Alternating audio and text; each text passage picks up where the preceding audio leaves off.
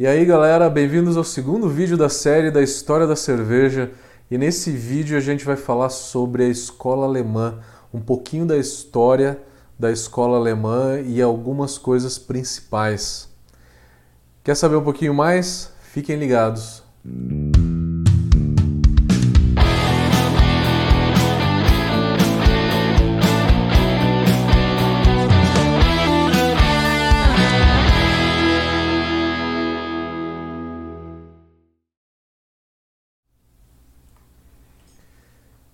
Então vamos lá, vamos falar um pouquinho sobre a história alemã nessa série comemorativa de seis anos da Brau Academy. E nessa série a gente vai passar para vocês um, um, pincelado sobre toda a história da cerveja. O vídeo de hoje é sobre a história alemã. O último vídeo dessa série vai ser a história da Brau Academy. Nunca falei sobre isso, mas quem tiver curiosidade assista. Eu vou falar no detalhe a minha trajetória cervejeira, né? Como que eu comecei na panela como que surgiu a ideia de ir para a Alemanha, o que, que eu fiz, como é que eu fiz, quando eu cheguei aqui, enfim. Contar um pouquinho da, da, da nossa história no último vídeo. Mas nesse vídeo vamos falar então da história alemã. E está muito enraizado na Alemanha, né? Lógico, a lei da pureza. A lei da pureza ela é uma tradição alemã hoje, não é mais lei. Vamos falar um pouquinho sobre ela? Em alemão se chama Reinheitsgebot. São três palavras, é justamente o alemão ele mistura, ele junta três palavras em uma só. A, a forma de a gente se pronunciar é Reinheitsgebot. O pessoal fala que são os três R's na Alemanha, né? o R, o H e o G. Lei de pureza alemã, simplesmente quer dizer isso. A lei de pureza alemã ela data de 500 anos atrás, ela já fez 500 anos, e ela é basicamente uma lei econômica. É uma lei onde que você começa lendo ela, eu não sei ler alemão, mas lógico que eu botei no Google para traduzir. Ela fala que o preço máximo de venda de um copo de cerveja, mas que é dois S, né, M-A-S-S, é o nome de daquele copo que é servido no Oktoberfest, que tem um litro de cerveja. Então o preço de um mas ele não podia passar de um ou dois pfennig, que era a moeda da época. Falava que é, quem diluísse a cerveja ganhava uma multa de 100 pfennig por tonel diluído e no final dela falava que cerveja é feita de cevada, lúpulo e água. A ideia não é dizer o que, que é uma boa cerveja, tá? Tem muita gente que acha que é para dizer que a boa cerveja é feita só desses ingredientes. E o próprio povo alemão acha isso, tá? Na realidade era uma lei econômica, onde que uh, se falava que ela foi feita na Bavária, né, no sul da Alemanha. Nessa lei, eles colocavam lúpulo como principal tempero da cerveja, né? Para proteger os comerciantes do sul dos vendedores de Gruit. Gruit era aquele composto de especiarias que ele era produzido mais no norte da Alemanha, então era para proteger o mercado local. E uma outra finalidade, talvez mais importante, era dizer que cerveja não é feita de trigo nem centeio. Com isso, a gente consegue garantir um bom preço para o pão, o alimento, que é a principal é, né, fonte de, de proteínas né, da, da, da comunidade. Depois, aos poucos, a levedura foi descoberta. A levedura foi descoberta em 1760, com o advindo do microscópio. Depois acrescentaram na lei de pureza. O trigo maltado depois foi permitido.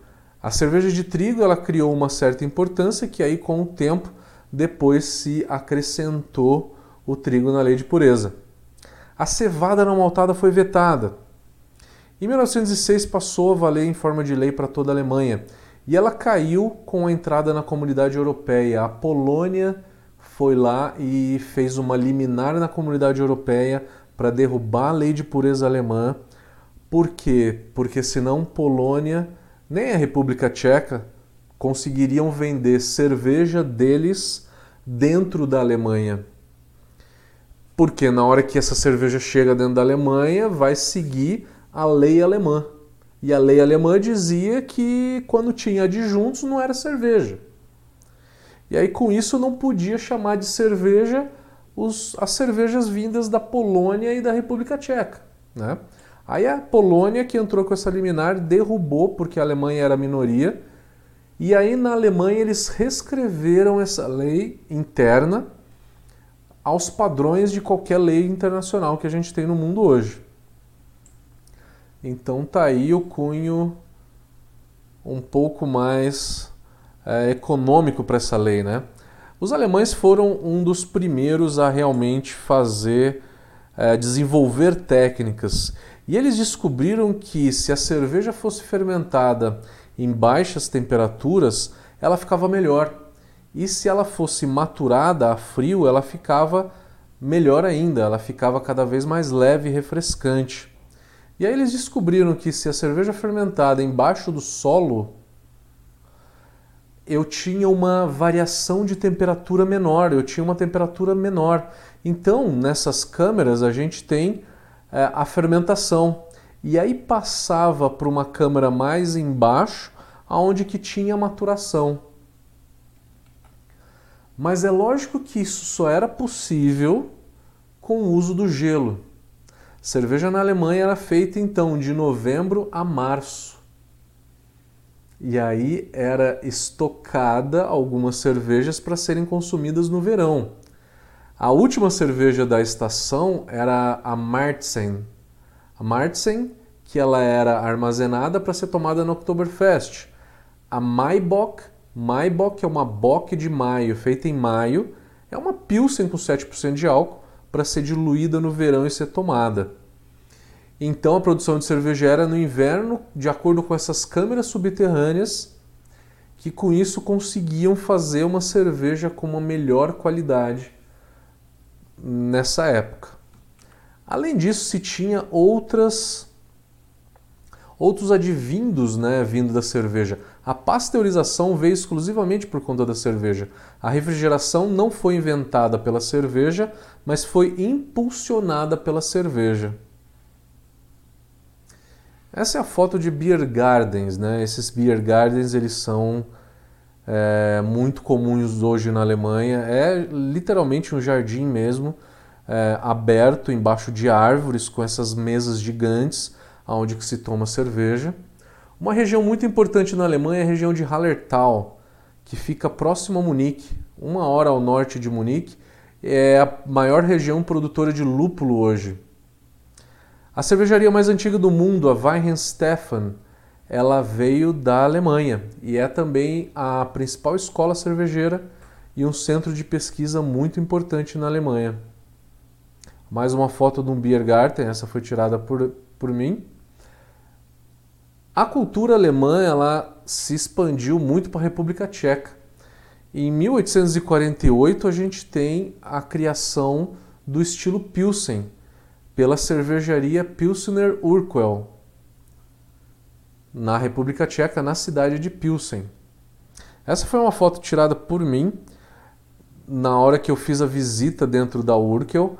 Eles fazem a fermentação é, na cervejaria antiga deles. Essa cervejaria é subterrânea, ela tem idade de 100 anos atrás, 100, 150 anos atrás que era feita nessas características, né, subterrânea com uso de gelo.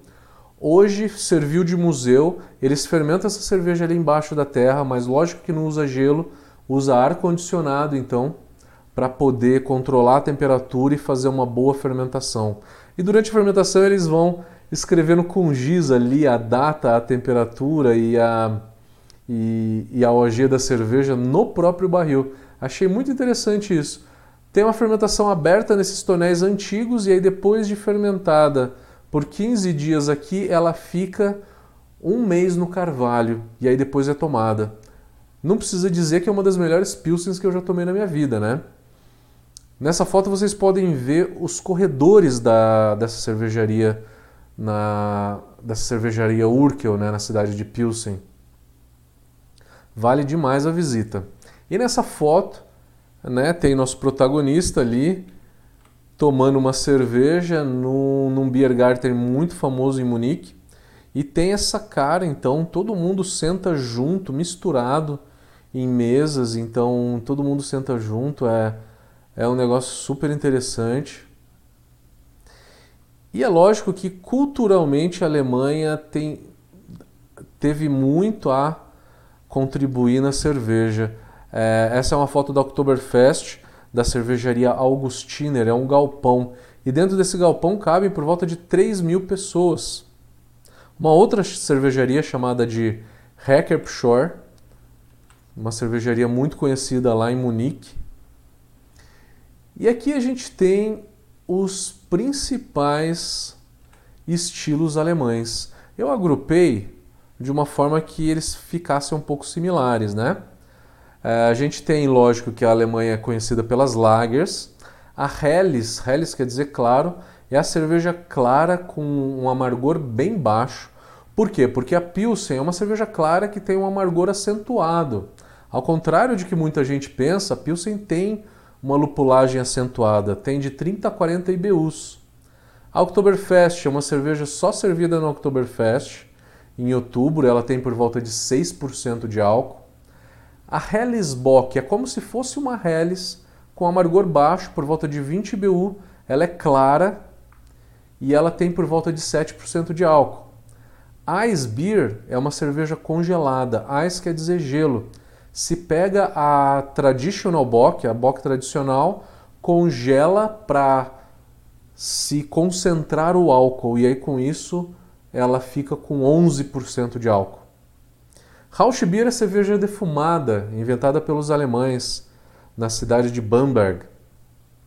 A bock tradicional, a bock marrom, que a gente muito bem conhece.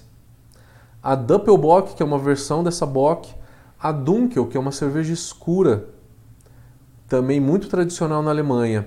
É uma cerveja escura, porém tem uma coloração marrom. Já a Schwarzbier é uma cerveja escura realmente, que Schwarz quer dizer escura. Cerveja de trigo lá tem diversas variações. A que a gente conhece se chama Hefweizen. Hef quer dizer levedura. É a que a gente conhece, tá? Uma versão um pouquinho mais leve é a Light Weizen. É uma cerveja de trigo mais leve. A Crystal Weizen é uma cerveja de trigo bem leve e filtrada. Ela é bem clara, não tem aquela turbidez. A Dunkelweiss é uma cerveja de trigo um pouco mais escura, mais caramelizada, e a Weizenbock ela é bem mais intensa e mais alcoólica. E aí tem um outro grupo de ales, né, de uma forma geral, que a gente tem a Kolsch, uma invenção alemã. É uma cerveja muito leve, apesar de ser uma ale. A leveza dela se aproxima a uma lager. E aí a gente tem a Altbier, que ela é um pouquinho mais avermelhada. Ela se assemelha de uma certa forma à Red Ale, só que a Altbier tem de 35 a 40 IBUs, ao passo que uma Red Ale tem de 20 a 25, tem bem menos amargor mas o malte, o sabor de malte da Altbier e da Red Ale são praticamente iguais. Rochen quer dizer centeio, é uma ale com sabor de centeio. Berliner Weiss é a cerveja de trigo da cidade de Berlim, que ela na realidade é ácida, ela tem lactobacilos e tem uma acidez bem pronunciada. A Berliner Weiss com adição de sal de mesa e semente de coentro se tem a Gose, da cidade de Leipzig. Então a Gose é uma cerveja bem ácida que tem sal e coentro, que acaba deixando um pouco mais interessante do que a própria Berliner Weiss. Galera, com isso então passamos sobre uma história, uma breve história do cenário alemão. Então esse é o vídeo de hoje. E no vídeo de amanhã a gente vai falar sobre história, sobre a escola belga, um pouquinho da história, um pouquinho sobre os estilos. Se vocês gostaram desse vídeo, por favor, dê like, é muito importante para gente, para que o nosso canal possa crescer e se inscreva no nosso canal para receber outras notificações. Beleza, galera? Valeu!